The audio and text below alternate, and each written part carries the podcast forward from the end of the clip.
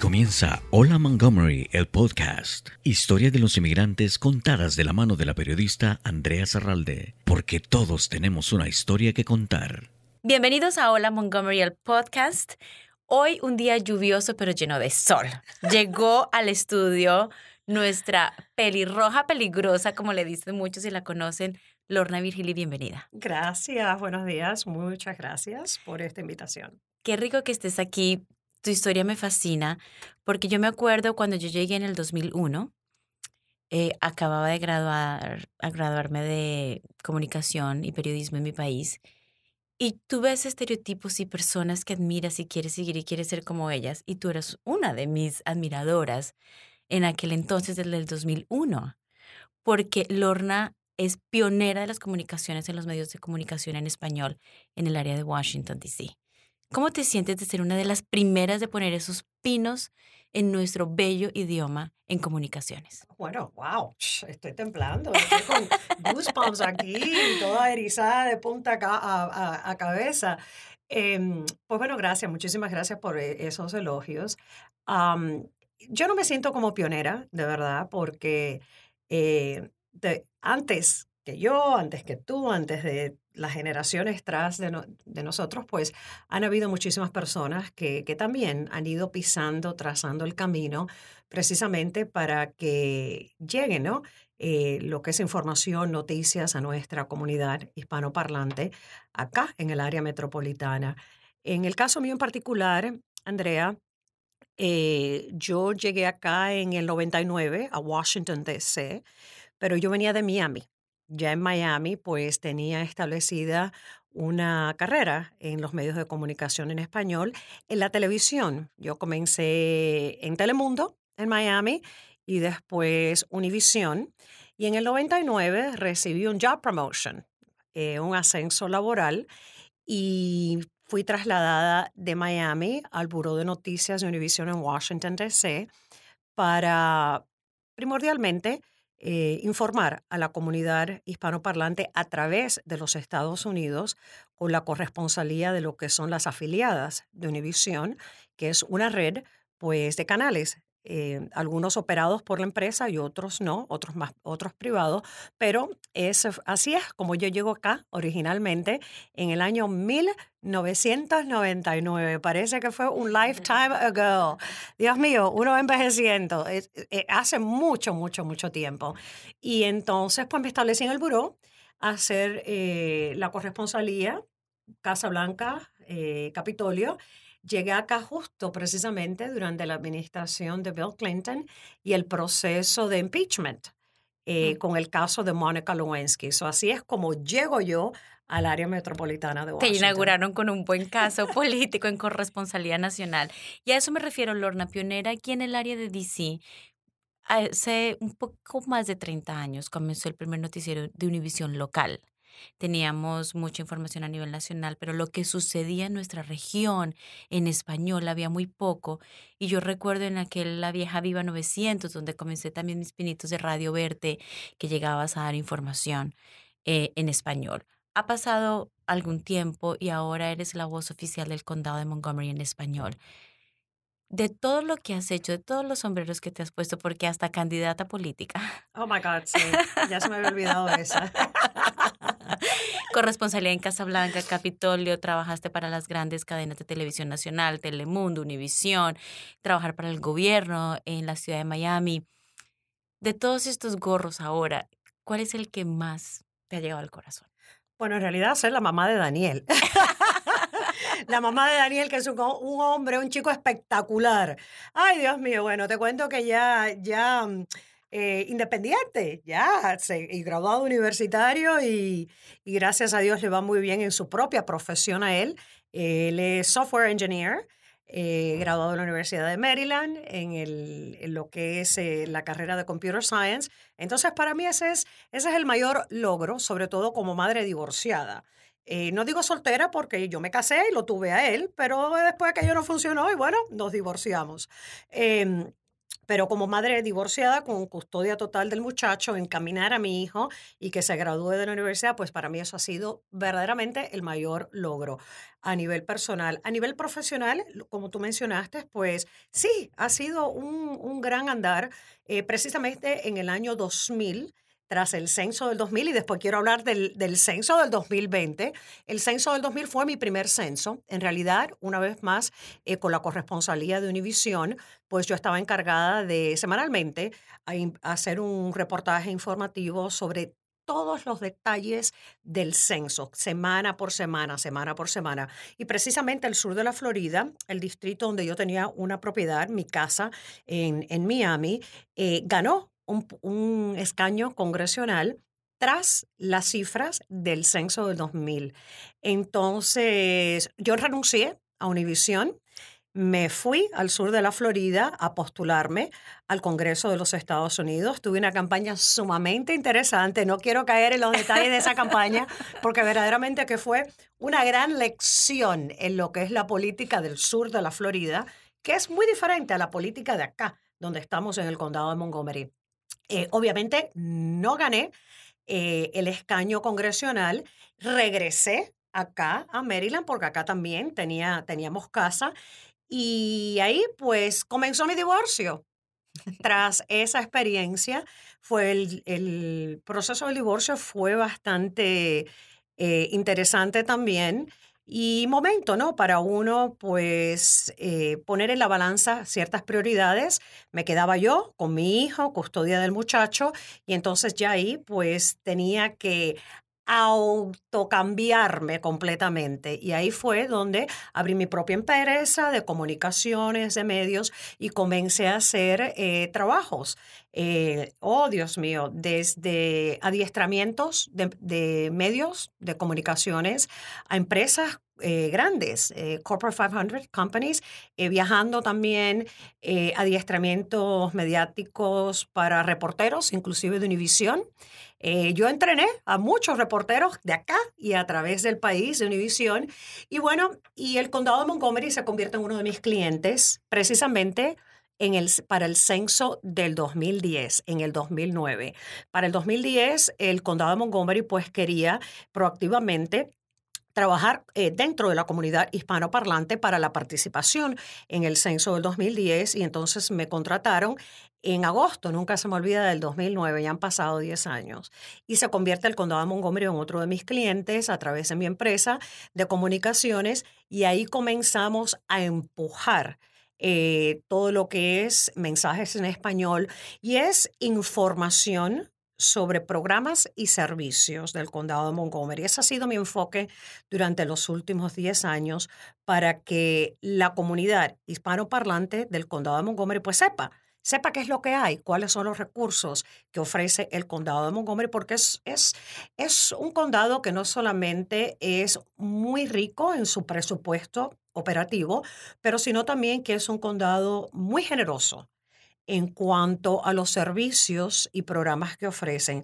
Entonces, hace 10 años el reto era que nuestra población eh, los hispanos, los latinos dentro de nuestra comunidad se enteraran de qué es lo que hay, cómo llegar cómo tener acceso a los servicios. Y entonces parte de las estrategias de comunicaciones internas que hemos establecido a través de los años ha sido precisamente pues eh, radio, televisión, eh, canal de cable, para comunicarle a la comunidad los, lo que hay, lo que se ofrece eh, a través del gobierno del condado de Montgomery. Si te das cuenta, los censos han marcado tu vida. Eh, totalmente. Y ahora viene, el, ahora, ahora, estamos en el 2020. ¿Qué va a pasar en el censo 2020, Lorna? Mira, el censo ya estamos. Yo digo, eh, es simpático porque estaba yo en un programa de la radio y digo, no, no, mi vida de ahora en adelante es censo, censo, censo, censo, censo, censo, censo, censo. Y lo dije tan rápido que parecía que decía sexo, sexo. Exacto. Exacto. Y digo yo, no, no, no, no, no es lo que ustedes están pensando, es censo 2020 porque este censo en sí trae sus propios retos. Eh, para comenzar, va a ser un censo eh, electrónico eh, completamente Pero también hay otras opciones para contestar y tengo que decirlo siempre, las personas van a poderlo hacer llamando a un número 800 por teléfono, también lo van a poder hacer eh, recibiendo el cuestionario de papel. El cuestionario de papel, si las personas lo van a querer en español, pueden llamar al número 1-800 y recibirlo a vuelta de correo llenarlo y obviamente devolverlo a vuelta de correo. Ahora, en los census tracks, las localizaciones eh, subdivisiones que ya tiene el censo, donde ellos estiman que 20% de la población o más habla el idioma en español, con la primera invitación del censo, que van a comenzar a llegar a los hogares a partir del día 12 de, de marzo, en unos pocos días, van a recibir ya automáticamente un cuestionario en español. Así que muchas personas dentro de nuestra comunidad automáticamente van a recibir el cuestionario en español. Así que el mensaje es contestarlo directamente.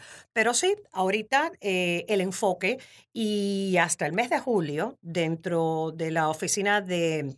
Eh, eh, hay dos oficinas encargadas del censo en el condado de Montgomery, la oficina de relaciones comunitarias, comunitarias, Community Partnerships, y también la oficina nuestra de información pública. Public Information.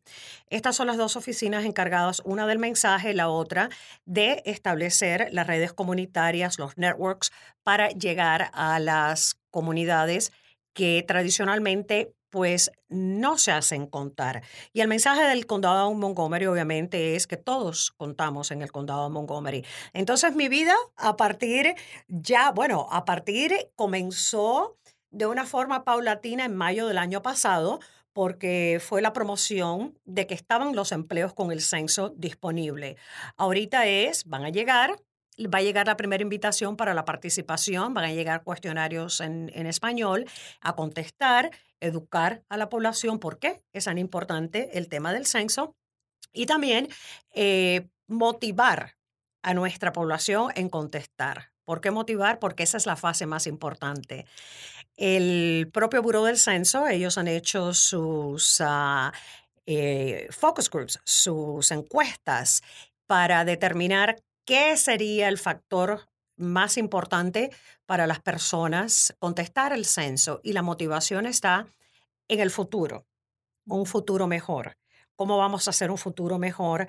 ¿Cuál es la motivación? Las escuelas, las carreteras, eh, servicios de transporte, eh, servicios de salud. Eso es lo que motiva a las personas a contestar el censo. Entonces, estamos generando nuestras propias campañas eh, un poco más eh, diseñadas directas para nuestra comunidad, las eh, necesidades de nuestra comunidad acá en el condado de Montgomery en particular, porque el censo se está gastando miles de millones de dólares en campañas publicitarias a nivel nacional, pero nosotros en el condado de Montgomery tenemos un compromiso de llegar más uh, cercano ¿no? al corazón de las personas de nuestra comunidad.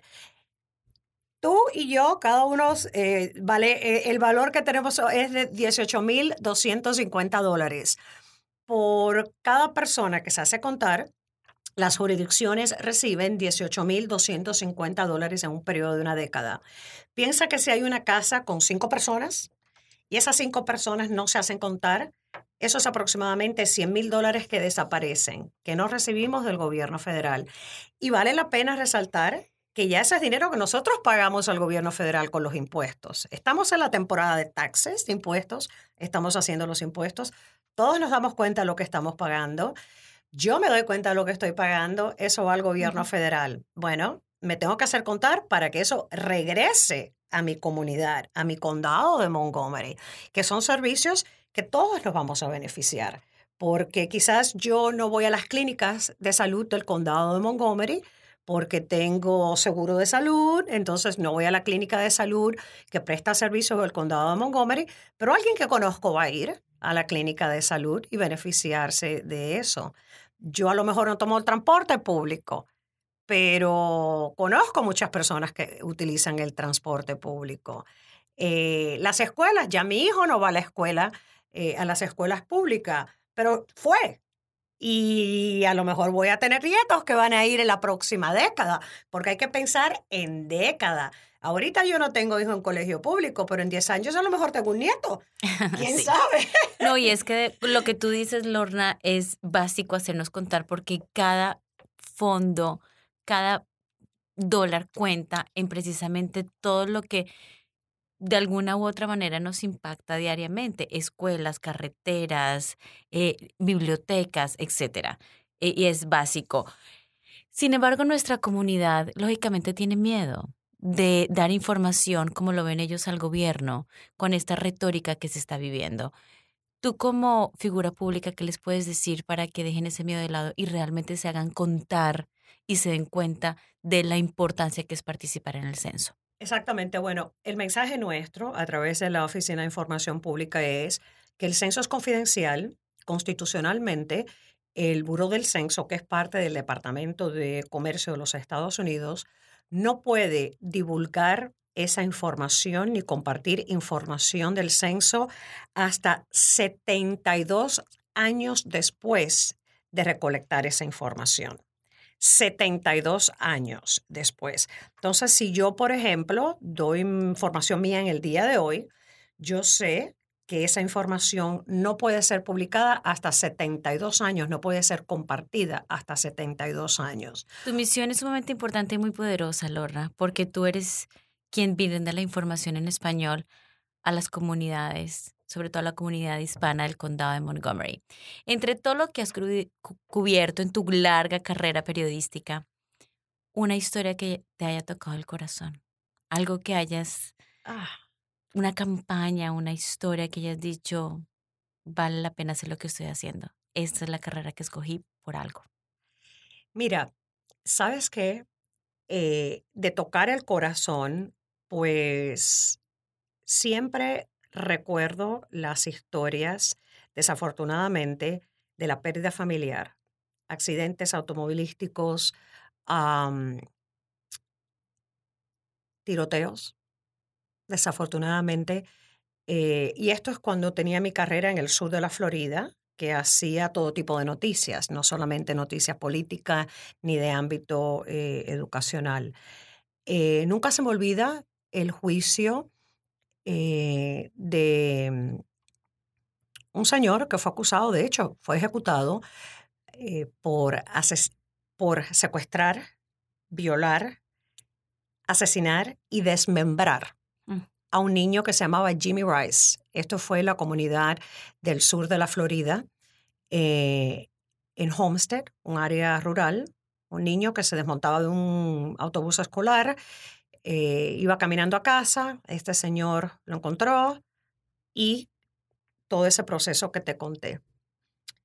Eh, los restos de este niño aparecieron enterrados en macetas con cemento. Y a mí me tocó hacer, cubrir el juicio de ese señor, que de hecho lo sacaron del sur de la Florida, de Miami, lo movieron a Orlando y a mí me tocó trasladarme a Orlando a cubrir este juicio.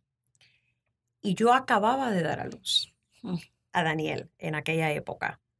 Eh, madre por primera vez, con un recién nacido que se quedó en Miami mientras yo estaba en la ciudad de Orlando cubriendo este juicio. Y para mí ese juicio fue una de las experiencias a nivel comunitaria, em, legales y como madre que fue devastador. Nunca se me olvida eso desafortunadamente una mala noticia, una noticia fea, eh, una noticia, bueno, donde el individuo fallado culpable sirvió tiempo de cárcel, apeló, eh, su cadena, sentencia de muerte y finalmente fue ejecutado en la Florida. Eso fue devastador, jamás se me olvida. Es parte de lo que hacemos, la pérdida humana. Eso es de mi carrera lo que siempre me ha dolido más.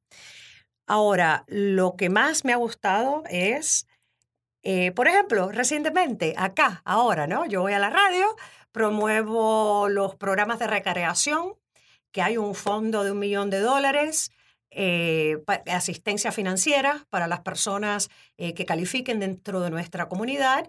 llamen, llamen, llamen, llamen, llamen, llamen, apúrense, apúrense, apúrense se va el millón de dólares en asistencia financiera para los programas de campamento de verano de los muchachos y después me dicen del departamento de recreación, Lorna, este año la mayoría del dinero se fue a los latinos del condado. Ah, muy bien. Entonces, ese tipo de historia a mí me gusta, ¿no? Porque es resultado, uno ve el resultado de lo que uno está haciendo. Eh, cuando uno está grabando y está frente a las cámaras o está haciendo el programa de la radio, los segmentos matutinos o lo que sea, o en la televisión, uno no sabe quién la está viendo, uno no sabe quién la está escuchando, uno espera que sean bastantes personas, ¿no? Pero cuando uno ve los resultados del trabajo que uno hace, pues eso es like, wow, this is good, qué bien, qué sabroso, qué bueno, la gente está oyendo, la gente está prestando atención, la gente está tomando acción también. Eh, y entonces eso es lo que ahora me gusta, ¿no? Eso es lo que me gusta, de que digo, está esto disponible, se puede hacer esto, em, aprovechen, ahora el plazo se vence tal. Eso es lo que me gusta. Y hay retos también, ¿no? Hay retos, porque por ejemplo, cuando digo es Earth Day, es Día de la Tierra, necesitamos voluntarios. Yo sé que nuestra comunidad a veces tiene un trabajo, dos trabajos, tres trabajos, llegan a la casa tarde cansados. Eh, a veces eh, llega el fin de semana y es, bueno, tratar de pasar tiempo en familia. Es, yo sé porque yo soy, o sea, head of household. me toca la, la, lavandería, me toca limpiar los baños, ¿no? Me porque yo lo hago en mi casa, entonces me tocan mis quehaceres domésticos. Yo sé que nuestra gente también está eh, sumamente atareada, ¿no? Con la vida cotidiana. Pero la parte del voluntariado dentro de nuestra comunidad es la parte que a mí me gustaría después del censo, censo, censo, censo, censo, censo, es la parte que a mí me gustaría promover y ver un poquito más de acción, de proactividad dentro de nuestra comunidad. Eso es uno de mis objetivos. El otro es la participación cívica a la hora de votar. Este año. También, año de elecciones. es año de elecciones. Tenemos la elección presidencial primaria eh, en nuestro estado de Maryland, comenzando, es el 28, creo, de abril. 28 24. Las primarias. Es la primaria. Eh, pero antes tenemos eh, la votación por adelantado, early voting. Me encantaría, me encantaría, me encantaría, me encantaría, me encantaría ver una participación más elevada en las urnas por parte de nuestro electorado hispano y latino. Me gustaría ver muchos de nuestros jóvenes que ya son elegibles para inscribirse, para votar, ya inscritos. Acá en el condado de Montgomery, en el estado de Maryland, si su hijo tiene 16 años de edad, nacido en este país, o ciudadano de los Estados Unidos naturalizado, ya su hijo se puede inscribir para votar. 16 años, todavía en secundaria. Eh, no solamente que se puede inscribir, puede participar en el proceso siendo trabajador electoral. Por ser trabajador electoral, no solamente le, puede adquirir hasta 25 horas de las horas necesarias de Student Service Learning, que son las horas de trabajo comunitario para graduarse de secundaria en el estado de Maryland, o puede recibir 210 dólares también, no cae nada mal. y ayudar a la familia. O comprarse algo. Entonces, nuestros hijos a los 16 años ya pueden participar en este proceso cívico. De más está decir que a los 18 años ya pueden votar. Vamos a hacer una breve pausa con esto. Estamos hablando con Lorna Virgili, quien es la encargada de comunicaciones en español del condado de Montgomery. También eh, tiene producciones en inglés y es la que nos lleva y nos trae la información día a día de lo que sucede en el condado. Una breve pausa, regresamos en instantes. Vamos a un breve corte y regresamos enseguida con más de Hola Montgomery, el podcast. Yo me siento totalmente honrada. Yo sé el nivel de personas que has estado entrevistando y me siento de este tamaño, pero te agradezco montones esta invitación. Bueno, muchísimas gracias, de verdad que un verdadero placer estar acá compartiendo con todos ustedes. Me encanta estar aquí, muchísimas gracias por la invitación. Gracias a Montgomery County MC Media también, este, los he seguido, los he escuchado por muchos años. De corazón, yo no agradezco lo que estás haciendo porque es una inspiración a muchos inmigrantes. Gracias por seguir conectados con Hola Montgomery, el podcast. Continuamos con más. Gracias por seguir con nosotros en Hola Montgomery, el podcast, las historias de inmigrantes. Lorna Virgili con nosotros hoy. Lorna, como hemos hablado, gran periodista a nivel nacional. Es la encargada en este momento de brindar la información a la comunidad de habla hispana del condado de Montgomery con un montón de campañas, misiones personales, misiones profesionales, el censo, que la gente participe. Pero yo estoy segura, Lorna, que mucha gente se está preguntando, ¿y cómo le hace? ¿Y cómo le hago? ¿Cómo le haces para ser empresaria, mamá, trabajadora? Porque muchas personas que dicen, ¿cómo? ¿Cómo? ¿Cómo, cómo estrechar ese día y el tiempo? Bueno, déjame decirte, aquí, aquí secreticos de belleza. Ni tanta belleza. Ok, un par. Vamos a ver. Eh, el balance. Para mí, el balance lo es todo. Yo soy mamá, yo soy hermana, yo soy hija, yo soy amiga, yo soy trabajadora, yo soy empleada, yo soy colega, yo soy un arco iris de muchas cosas. Entonces, cada día, yo me despierto a las 5 y 30 de la mañana. ¿Ok? Cada día es, ¿qué es importante hoy? ¿Qué quiero lograr hoy? ¿Cuáles son mis prioridades hoy? Eh, una prioridad mía siempre, a través de los años, ha sido mi hijo, encaminarlo a él. Ese ha sido el enfoque principal. Ya él ahora tiene 23 años de edad, ya él es un adulto joven, ya tiene su independencia, todavía vive en casa, todavía vive en casa, em, ya graduado de su universidad, ya ahora comienza su posgrado, ya tiene su primer empleo en su, en su propia profesión, lo que estudió, eh, pero su caminar continúa ya en manos de él, responsabilidad de él. Entonces yo, cuando me levanto, lo primero es mi taza de café bien negro, bien cubano, eh, porque yo soy cubana, en caso que no te has dado cuenta, y criada en la isla. Eh, mi butaca, mis minutos de oración, entregar mi día a mi Dios, es lo más importante. De ahí, una carrera, correr, o me alisto para ir al gimnasio, o voy al parque, o me monto en la máquina de correr que tengo en mi casa, ahí, pegadito ahí, al lado de una ventana para ver el amanecer eh, y comenzar las producciones de los programas matutinos, de los segmentos radiales en la mañana. Ese es el comienzo de cada día. Para mí es fundamental mi amanecer, entregar y generarme de energía a través del ejercicio. Eh, yo creo en la energía, la energía de las personas y la energía propia mía. Entonces, parte de mi alimentación, muy importante, eh, mi cuerpecito es como un yoyo, que si me estreso subo, que si como pan subo, bajo. Entonces, muy consciente de mi propio cuerpo. Eh, hace unos meses dejé el azúcar, no consumo azúcar refinada, solamente en frutas, que eso me da un nivel de enfoque muy grande para todos los proyectos.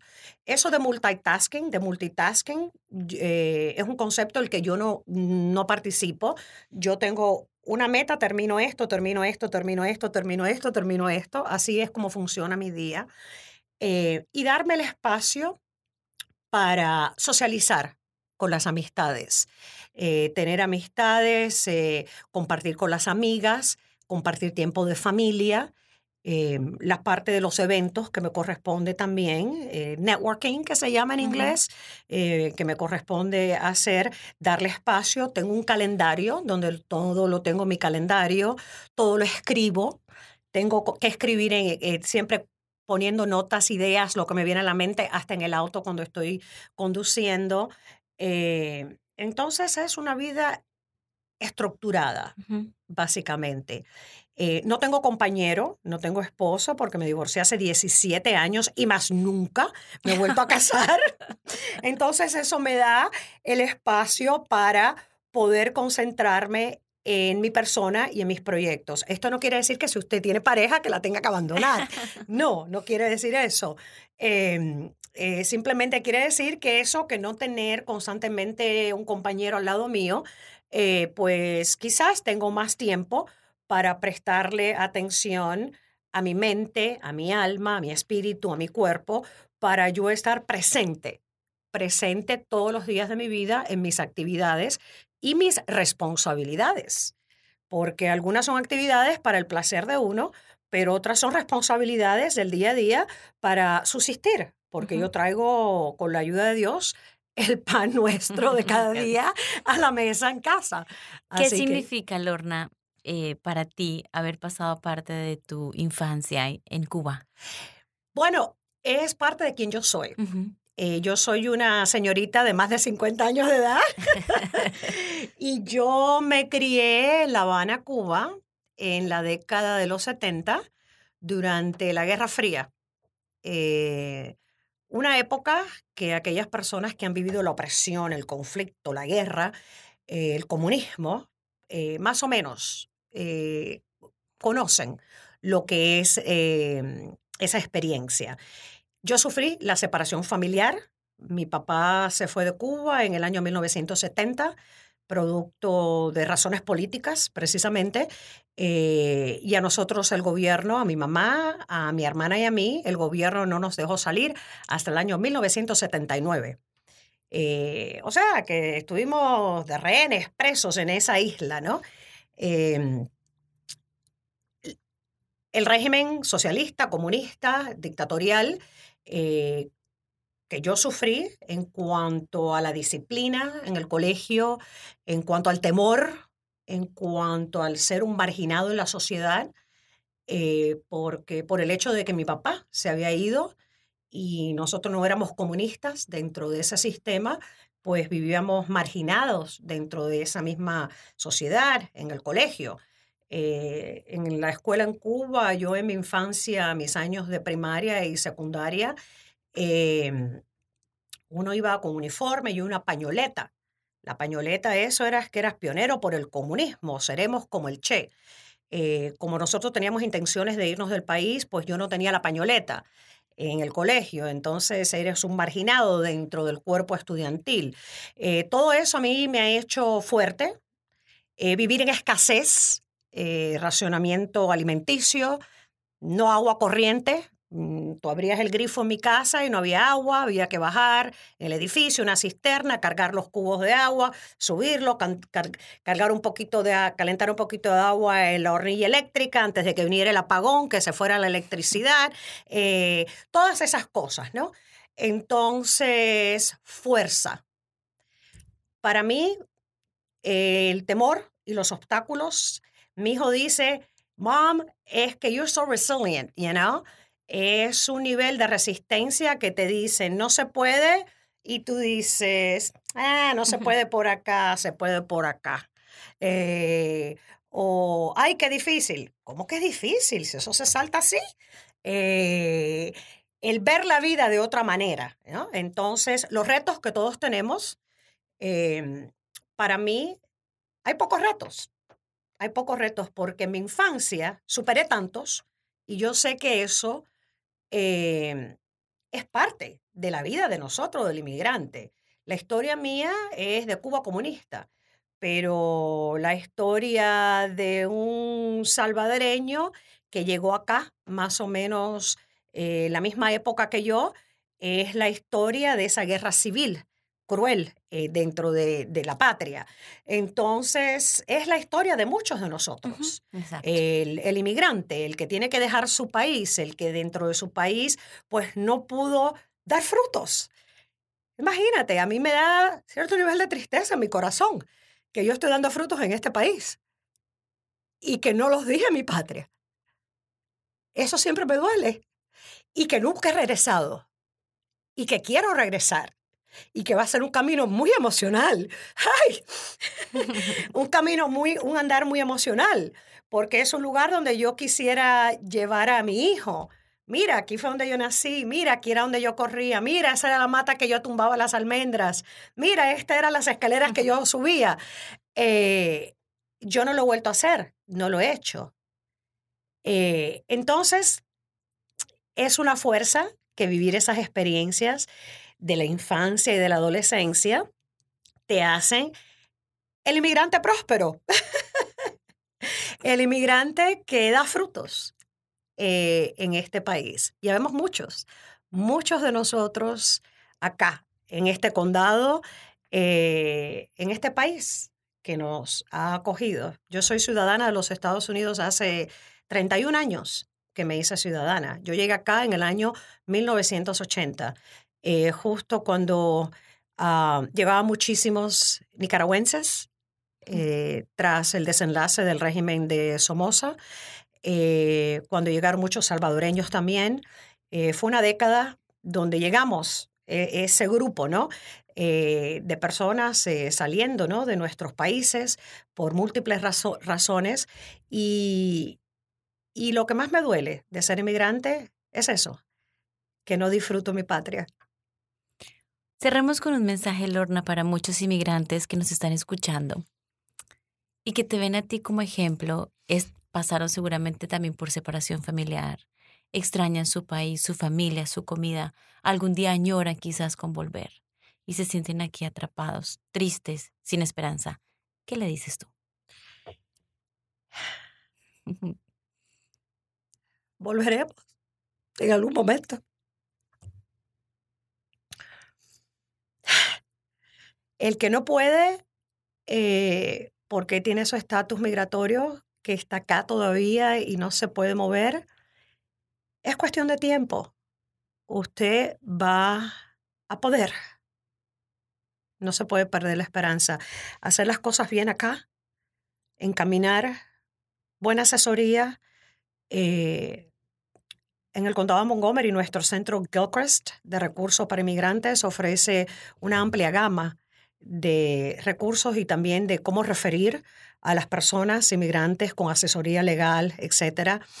Es muy importante estar empapado en todas esas cosas y caminar recto, caminar bien para lograr ese estatus migratorio en este país, lograr eh, más adelante una ciudadanía. Eh,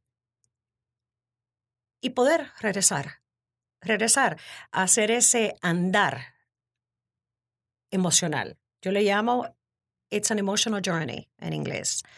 Para mí, fíjate, es diferente porque yo soy ciudadana de los Estados Unidos. Eh, muchos cubanos americanos van a Cuba, visitan Cuba. Yo no lo he podido hacer por principio. Eh, dos razones. Primero, mi sufrimiento de la infancia fue tan fuerte dentro de ese lugar que yo sé que tengo que ir acompañada de las manos de, mi mamá, de mi hijo, o sea, tengo que ir con mi entourage, con mi equipo que me sostenga emocionalmente.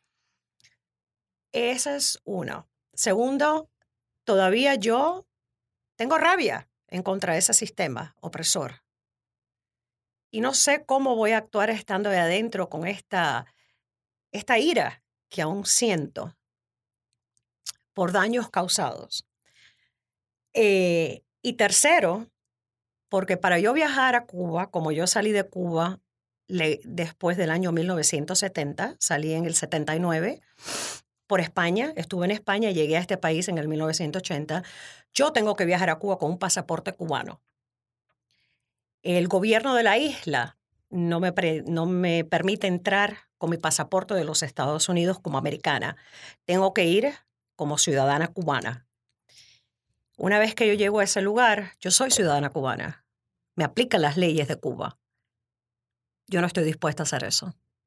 No con ese régimen.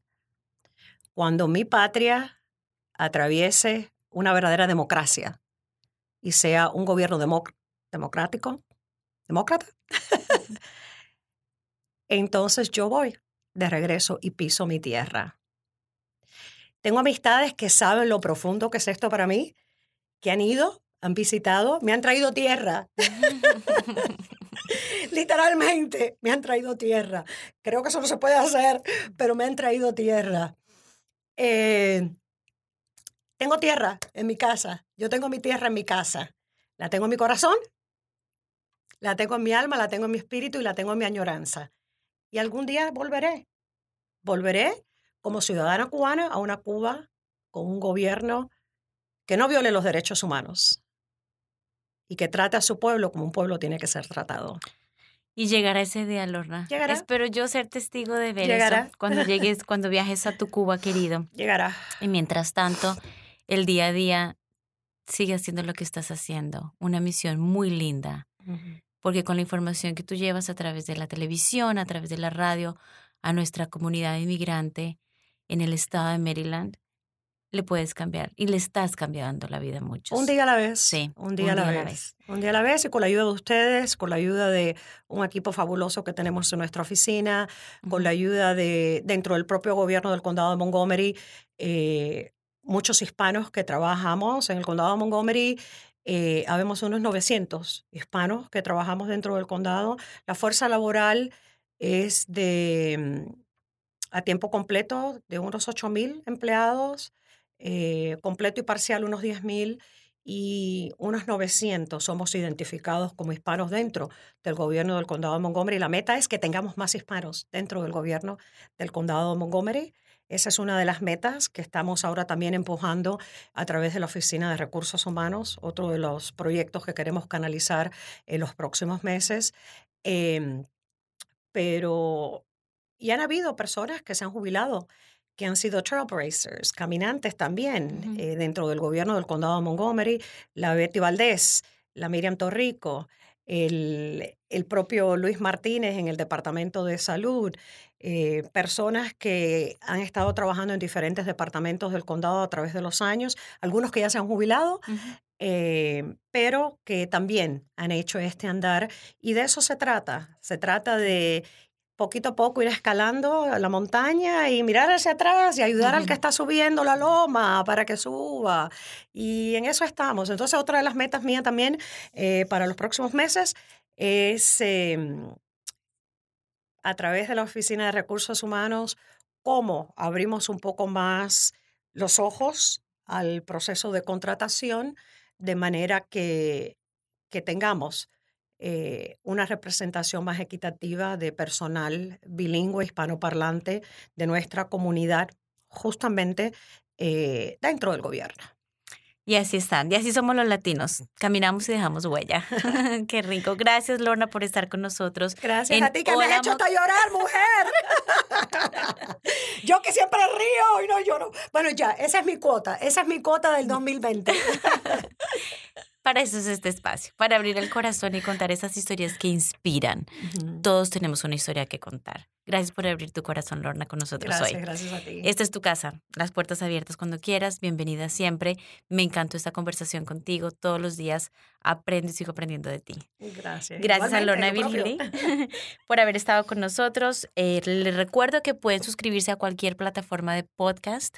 Nos encuentran como Hola Montgomery. Estamos en el website www.mymcmedia.org. Estuvo con ustedes Andrea Zarralde. Hasta la próxima. Gracias por su preferencia. Hola Montgomery, el podcast, una producción de Montgomery Community Media.